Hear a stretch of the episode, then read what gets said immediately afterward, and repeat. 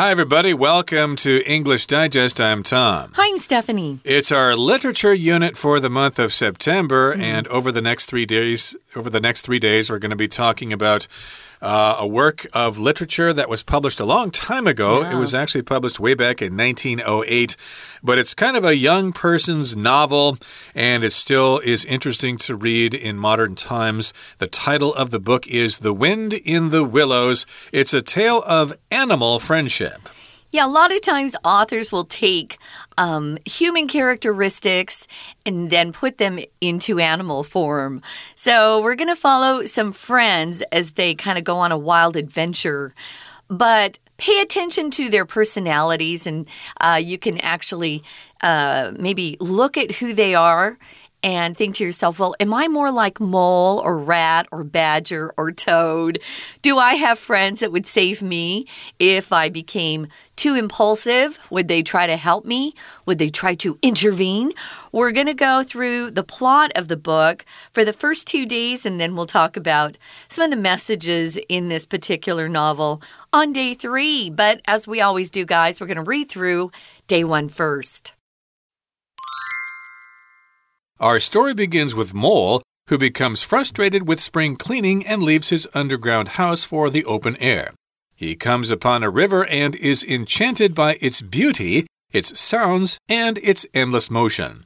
He encounters Rat, an enthusiastic boat lover, who invites him for a picnic. Mole falls in love with the river and the lifestyle of those who live alongside it, so he moves in with Rat. That summer, Rat introduces Mole to Toad, the wealthy landowner of Toad Hall. Toad, though generous and good natured, is also prone to boasting, exaggeration, and self importance.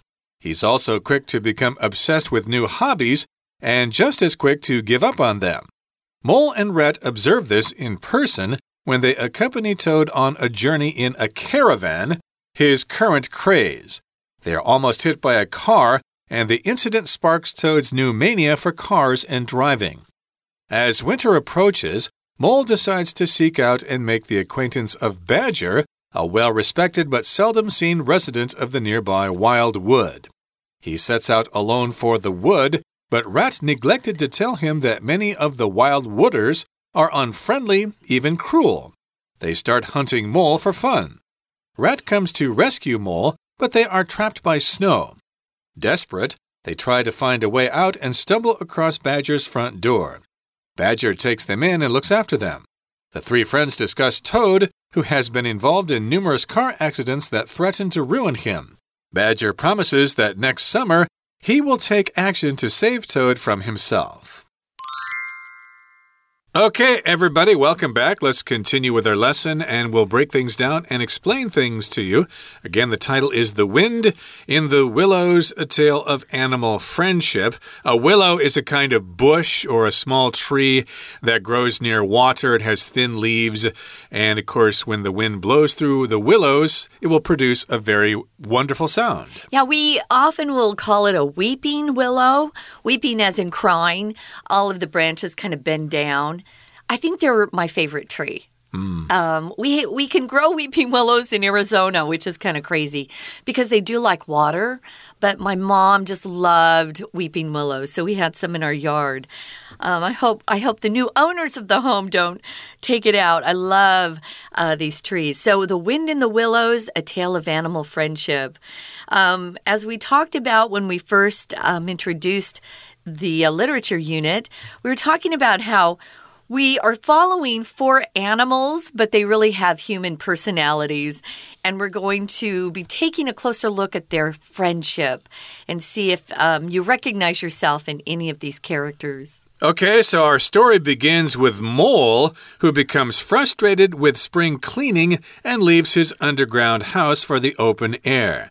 So here, this is a mole. That's a kind of animal that lives underground. Mm. It uh, burrows in the ground, and I guess they say it uh, is maybe kind of blind or something yeah. because it has very small eyes. Uh -huh.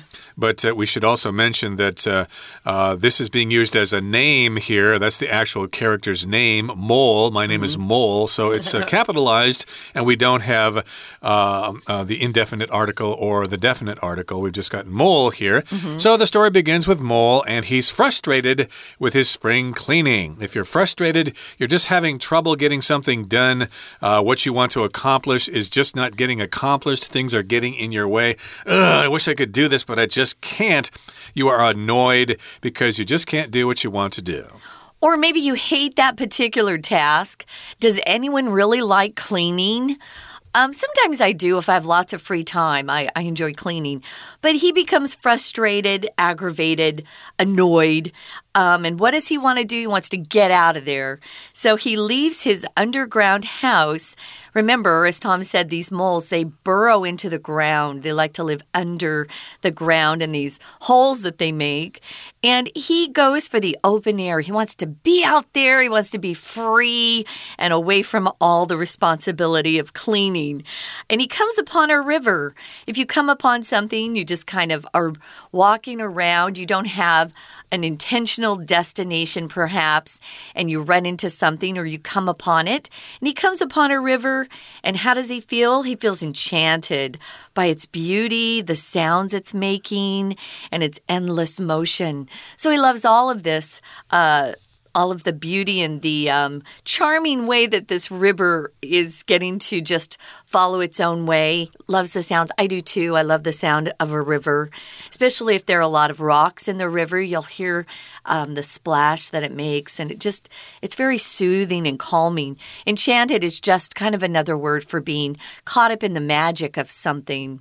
Yeah, you're delighted. And in this particular case, he's delighted by three things the beauty, the sounds, and the motion of the river. Beauty, of course, is, it, uh, is its appearance. It looks really cool. Mm -hmm. It also has lots of sounds. Of course, if you've been to a river, you know rivers uh, have sounds as they go over rocks and things like yeah. that. And also, in this particular case, the river has endless motion.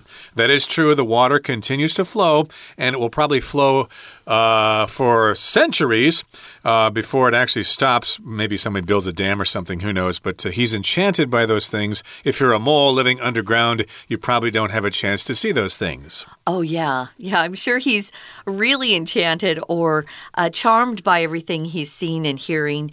Now, it moves on and it says he encounters rat. This is another word you can use. Of course, this is a verb that is very similar to come upon. If you come upon or encounter something, it means you didn't have the expectations, probably, of running into these people. A run into is another uh, verb phrase that you can substitute in for that. So he run he runs into rat, and Rat is described as being an enthusiastic boat lover. So, if you're enthusiastic about something, you really like it, um, it's something you enjoy a lot, and you're eager to uh, go and participate in that thing. Maybe you have a hobby that you love and you're really enthusiastic about it. I love music, so I get enthusiastic about getting to go to concerts and listening to beautiful music. Rat loves boats. So we're using boat lover and using that hyphen in between to describe what he likes. Uh, this is being turned into kind of a noun here. He's a boat lover. Uh, maybe you're a boat lover. Maybe you're a mountain climbing lover. Maybe you're a, a shopaholic. We also use that sort of phraseology to talk about someone who really loves something or gets excited or eager to do a particular thing. What does he do? Well, he invites him for a picnic. So he encounters Rat who invites him for a picnic. Rad in actually invites Mole to participate in a picnic with him. So they're, right. they're new friends, I guess. Yeah, so who refers to the rat? He encounters mm -hmm. rat, and then rat invites mole for a picnic. Sure. Hey, how you doing? It's nice to meet you. Let's go have a picnic together. Mm -hmm. And mole falls in love with the river and the lifestyle of those who live alongside it. So he moves in with rat. So yes, indeed, of course, he was living underground, and he yeah. probably didn't like the darkness and stuff like that. So he just thinks the life by the river is just really cool. It's really great. He falls in love with the river and also with the lifestyle of those who live next to the river. Alongside just means next to something, you're close to the side of something. And yes, indeed, he's met other people there who enjoy their life by the river. They can uh, go swimming, they can go hunting for fish or whatever. So he thinks that's a great lifestyle. So he decides to stay and he moves in with Rat. I guess Rat has a spare room that Mole can stay in. Sounds like it. It sounds like he's looking for a different lifestyle. Um, alongside, as Tom said, means next to or close to the side of something. It's a preposition. So he is living near it, next to it, close by. So he moves in with Rat to kind of experience a more exciting lifestyle, at least to Mole, who has lived so many years underground with no fresh air, no. Um, nothing that that moves endlessly. Remember, he likes the endless motion of the river. So it sounds like he's going to have a good time as he moves in with his new roommate. Uh, you got to watch out for floods, though. Uh, that does happen sometimes, especially True. in the spring. Now, moving on to the next paragraph here, it says that summer, Rat introduces Mole to Toad, the wealthy landowner of Toad Hall. So, this is another character here. We've got Mole, we've got Rat, and now we've got Toad, which is like a frog. Uh, toads have drier skin than frogs, and it's got warts on it and stuff like that. A little bigger, perhaps, too. Bigger and maybe a little scarier, too. I remember seeing toads in my old uh, uh, community in uh, Waishuangxi. There were toads all over the place there. They seem browner too to me. Hmm. Frogs seem greener, but yeah, toads are a little scarier looking, I think. Yeah, they actually seem like they walk and instead of jumping. But in any case, that's another subject for another day. So we've got again the three characters. Uh, we've got Mole Rat and now Toad, and he's rich, he's wealthy, and he's the landowner of Toad Hall. That's some kind of structure there, maybe some kind of palace or mansion. Yeah. And Toad, though generous and good natured, is also prone to boasting, exaggeration, and self importance. So, yes, he is generous, he is good natured, he does have a good personality. Even though he has those personality traits, still. He's prone to boasting, exaggeration, and self importance. So, if you're prone to something, you just have that tendency. It uh, happens quite frequently with you. You might be prone to getting colds. Some people get colds a lot easier or more easily than other people do. Uh, you might be prone to anger. You might get angry more often than other people do. And here he likes to boast. Hey, I'm so great. I've got this great this great mansion that I live in. I've got so much money. And then, of course, he's prone to exaggeration, which means you just uh, uh, you you present the information about something that is not accurate. You're just making it look bigger or more important than it really is. And also, he's prone to self importance. He just thinks he's better than everybody else. A lot of these rich, wealthy landowners are described as being that way. So, but the two good qualities he has he's generous, he likes to share his wealth and probably spread around his money, and he's good natured. He has a, a nice personality. Right now, guys, we're going to take a quick break, listen to our Chinese teacher, and then we'll be back to continue our journey with these animal friends. 听众朋友，大家好，我是安娜。我们今天要带大家来看一个故事，是《柳林风声》（The Wind in the Willows）。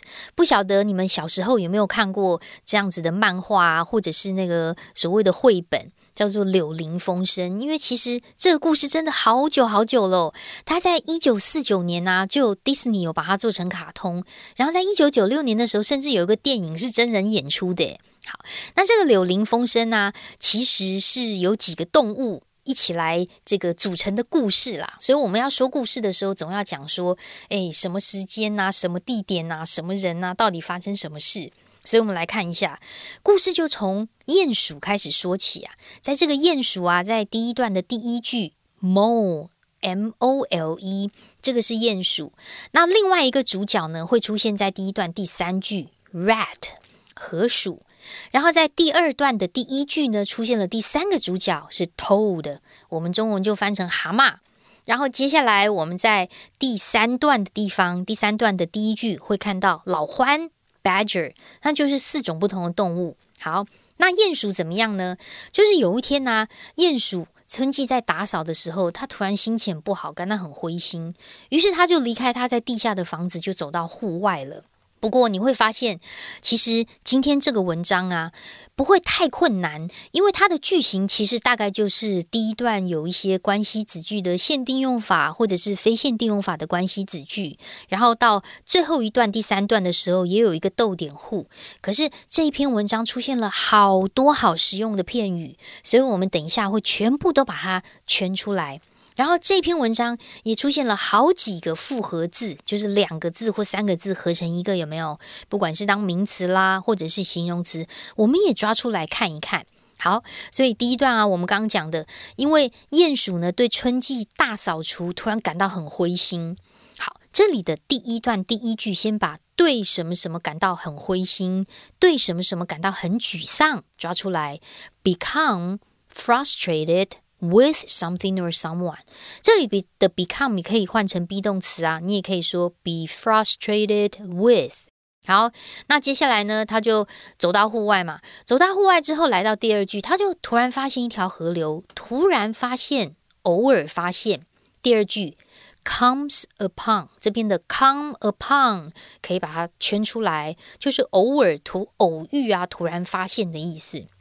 那这个河流，哇哦，他就觉得这个河好美哦，声音啊，还有不断的流动的景象，哇哦，整个就被吸引了。如果是被什么什么吸引，而且是相当的喜爱的话，也可以用 be enchanted by something，同样出现在第一段第二句这个地方，be be 动词 be enchanted by something。然后鼹鼠呢，就突然遇见了另外一个角色，我们刚刚说的河鼠 rat。Rat 是谁呢？他是一个很热爱传播的人。当我们刚刚不是说第一段有几个限定用法、非限定用法的关系子句吗？其中这个第三句啊，逗点之后的 who 就是补充说明。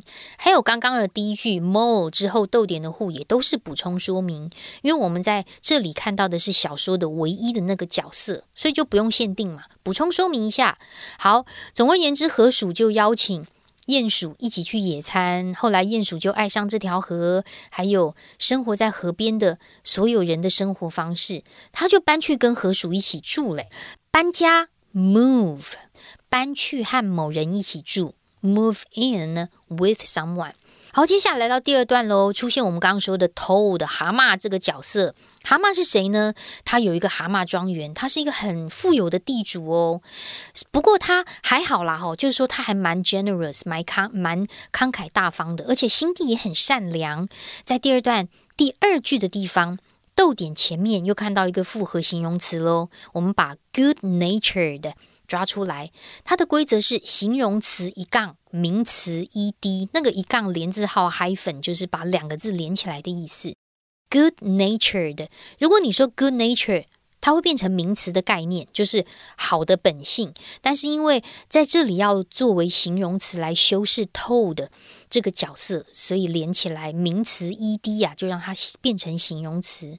不过因为 toad 很容易吹牛，他很喜欢吹牛夸大，然后又很自大。后面有一个 be 动词带的 be prone。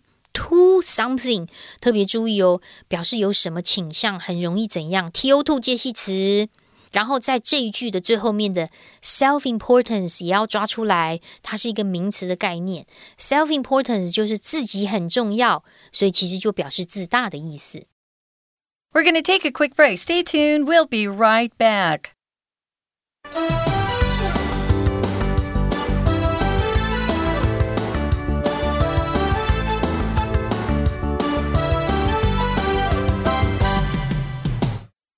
Welcome back, guys. It's our day one of a literature unit. We're talking about a book called The Wind in the Willows that was published in 1908.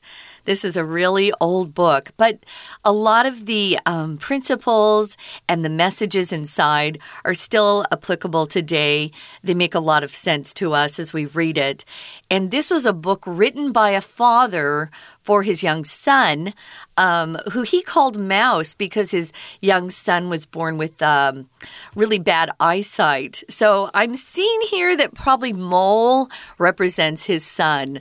Um, and his son wasn't always able to get out and play. So I can see Mole wanting to experience what it's like to live above the ground. And he, remember, he loves the, the motion of the river. He runs into Rat, makes a friend with him, and then they um, are introduced to Toad. Rat knows, to Rat knows Toad and introduces Mole to Toad. Remember, Toad is the rich friend. He owns land. If you're a landowner, you probably um, are much more wealthy than others who don't own property. It's good to own property, that's for sure. We find out that Toad is uh, very wealthy, but he's also generous. He likes to share his wealth with others. He's good natured. He likes to laugh, but he is prone or likely to be boasting about how wealthy he is, how smart he is. He exaggerates his stories, so his stories are even bigger than they really are. So he kind of makes his stories uh, sound more exciting than they are. But he also feels like he's pretty important. So he has self importance. So those are the bad qualities. Let's continue on our journey now. Okay, he's also quick to become obsessed with new hobbies and just as quick to give up on them. Hmm. If you're obsessed with something, that means you can only think about that thing. You can't really think about anything else. You're very excited about it. You might be obsessed with baseball. You've got to go see the games all the time. You're on the internet looking for information about all your favorite players and their statistics and stuff like that. Mm -hmm. You might be obsessed with baseball. But here he's obsessed with new hobbies. When he gets a new new hobby, he only thinks about that hobby. But he's also just as quick to give up on them. He gets obsessed with those hobbies, but then later he loses interest just as quickly. Uh, we would call that having a short attention span. And a lot of the adults in today's world are worried that our kids are developing this short attention span because of video games, right? Mm. So, yeah, uh, kids need to be entertained uh, much more often than they did when, say, Tom and I were growing up. Uh, we would just go outside and play for a while. Mm. But uh, yeah, short attention spans, that's a problem. So he gets into new hobbies, but he gets bored easily. He gives them up. Mole and Rat observe this in person, so they see this about their new friend when they accompany Toad on a journey in a caravan. Now, a caravan here is referring to a trailer of some type. Caravan is used in British English um, to describe those trailers that you can hook onto your, your truck or your car and pull it along, and you can live in this trailer. It has a small kitchen and a bathroom and things like that. Well, they're almost hit by a car. So they almost get into an accident, and it says the incident or this uh, this what what they experienced sparks or starts Toad's new mania or craze for cars and driving. An incident is a word we often use when we're talking about something that that happened, an event, an occurrence, but it's often a bad thing, right? Um, an incident happened at school. Someone hit me, and I had to go and tell the principal. Um, so they have this bad experience, and then that starts Toad's craze for cars and driving. Right, so he saw the car, they were almost hit by the car, and then Toad thought, hmm, cars, that's pretty cool. I'm gonna be I'm gonna be really excited about cars. I've got an obsession with cars. Yeah. And he has a mania for cars and also for driving. And you have to remember, of course, that this story was published way back in 1908. Mm -hmm. So the cars and the caravans were probably different back then. Yeah. And here in the next paragraph it says, As winter approaches, Mole decides to seek out and make the acquaintance of Badger, a well respected but seldom seen resident of the nearby Wild Wood. So remember, we were in the summer, everybody was having fun, but now winter is approaching. It's getting closer to winter. And so Mole decides to make the acquaintance of Badger. Mm -hmm. uh, he's mm-hmm. interested in making new friends, and there's a Badger there whose name is Badger, and he's a well respected but seldom seen resident of the nearby Wild Wood. So they respect him a lot, but they don't really see him a lot. And where he lives is called the Wild Wood. Uh, you do have to remember that in England, they tend to call forests just a wood. Yeah. Uh, you know, the what is it, the thousand acre wood or whatever in. Uh, And in, we, uh, yeah, we would tend to actually put a an S on it. Either Right. call it a forest or woods. They went into the woods. Uh, that's a big difference. Um, sounds like it's a dangerous place, though, Tom. Right? Uh, indeed, and yes, indeed. Here again, mole uh, sets out sets out alone for the wood, but rat neglected to tell him that many of the wild wooders are unfriendly, even cruel. So again, mole wants to know badger. He lives in the wild wood, but uh, his uh, friend there, rat. Failed to tell him that the wild wood is kind of a dangerous place. If you neglect to do something, you don't do what you were supposed to do, okay? So you might neglect your yard uh, at your home or your garden or whatever, and the weeds grow, and then you have to go in there and work really hard to clean up the yard. Or a pet. You neglect to feed your pet. Right, and it gets hungry and attacks you and things like that. So, yes, he forgot to tell him that, hey, lots of people who live in the wild wood, or the wild wooders, as we're going to call them, they're unfriendly. They're not like us, and they're even cruel. They're mean to other people Ew. just to be mean to them. Yeah, so it sounds like they bully other people, and it sounds like they're kind of a, a bad gang that live in the wild wood. Again, we're calling them wild wooders, and they're unfriendly and they're cruel, so they aren't the good guys. They start hunting mole for fun. Um, this happens sometimes when you get into a big group. Sometimes it brings out the worst in people. And we even see that today in gangs. They get together and they start doing things that normally, if they were alone, they would never do. But when you're with a group, sometimes the worst um, impulses take over. So they start hunting Mole for fun. Like, that's fun. And poor Mole is uh, probably scared to death. Remember, the mole can't see very well. So he's he's in extra, I think, danger because he doesn't know where to go. And Rat comes to rescue Mole, but they are trapped by snow. Remember, it's winter now. And desperate, they try to find a way out and stumble across Badger's front door. If you're desperate, that means you're in a hopeless situation and you really need some kind of miracle to get out of it. So it's uh, snowy there. They're trapped in the snow, so they try to find a way out of the snow and out of the wood. And they stumble across Badger's front door. If you stumble across something, that means you find it and you weren't really looking for it. So they just kind of happened on Badger's front door. So there they were able to meet Badger finally. Yeah, this is a great uh, article, guys, for this particular idea that you don't plan something, but it just happens. You come upon, you stumble across, you run into. Uh, those are great phrases. You should learn them together so that you can use them uh, when you need them. Badger um, is right there. He takes them in when they stumble across his front door and looks after them. And then the three friends discuss Toad. They talk about what Toad is going through and how he's been involved in all these car accidents. And this is threatening to ruin him. He could be arrested or be sued and lose all his money. Remember, he's rich. Badger promises that next summer he will take action to save Toad from himself. Toad's actually doing things that are going to ruin his own life, but his friends want to try to save them, and Badger's going to try to do that next summer. And we'll find out what happens in our program next time. But right now it's time to listen to our Chinese teacher. 然后 Toad 还有其他的个性啊，他就很容易迷上一些新的嗜好，但是很快的就会放弃他们。所以，同样在第二段第三句，如果是迷上什么什么，会用 be obsessed with something。be 动词啊，become 吗？都可以。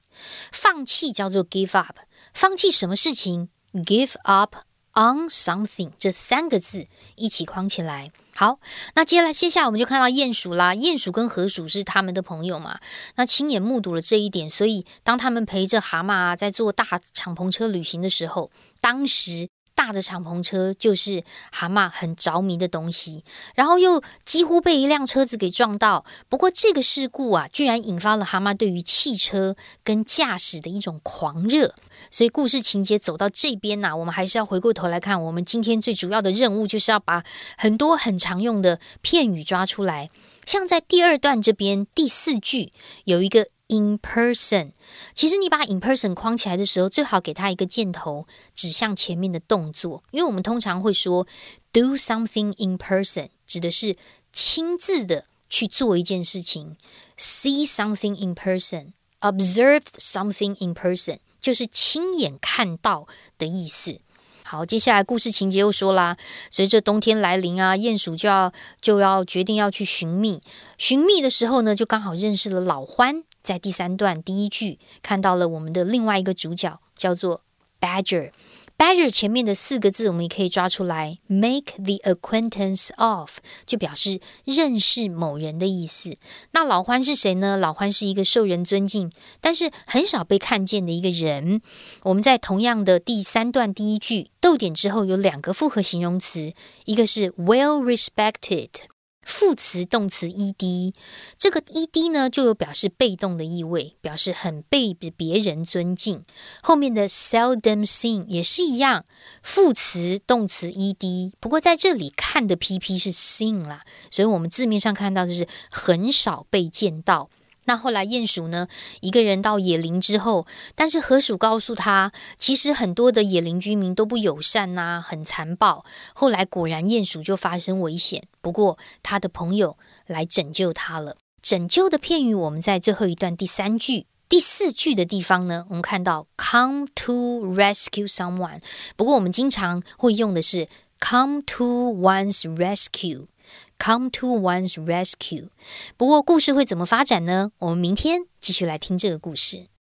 That's all for today, everybody, but I'm sure you're all just as excited as I am, and you want to find out what happens next in our featured story, The Wind in the Willows, so please, please join us then. From all of us here at English Digest, my name is Tom. I'm Stephanie. Goodbye. Bye.